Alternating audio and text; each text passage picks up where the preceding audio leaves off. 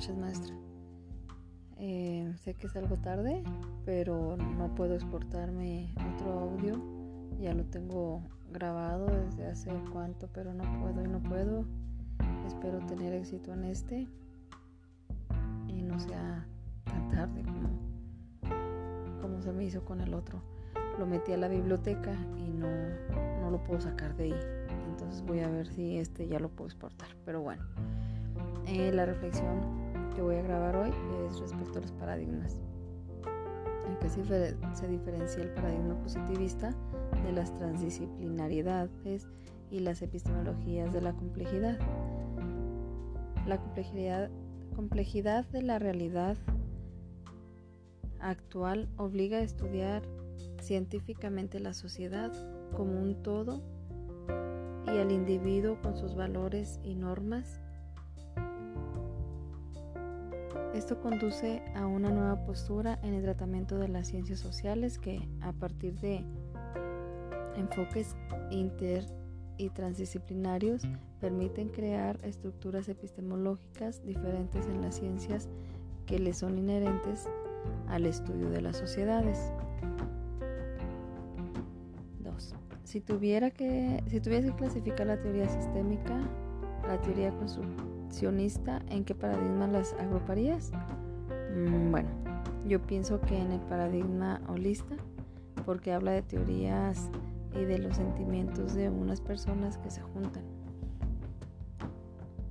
La 3. ¿Cuáles son las diferencias entre el modelo sistémico y el psicodinámico?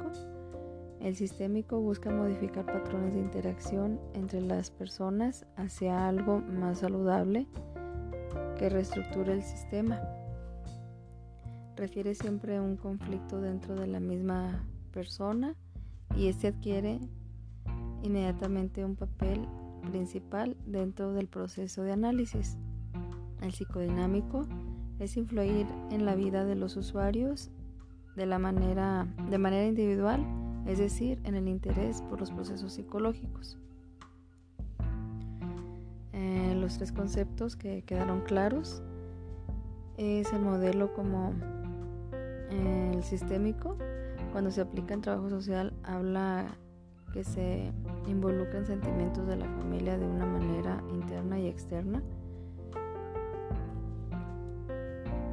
Para nuestra profesión nos, nos servirá para usarla en analizar, diagnosticar y diseñar estrategias de eh, interacción para las familias.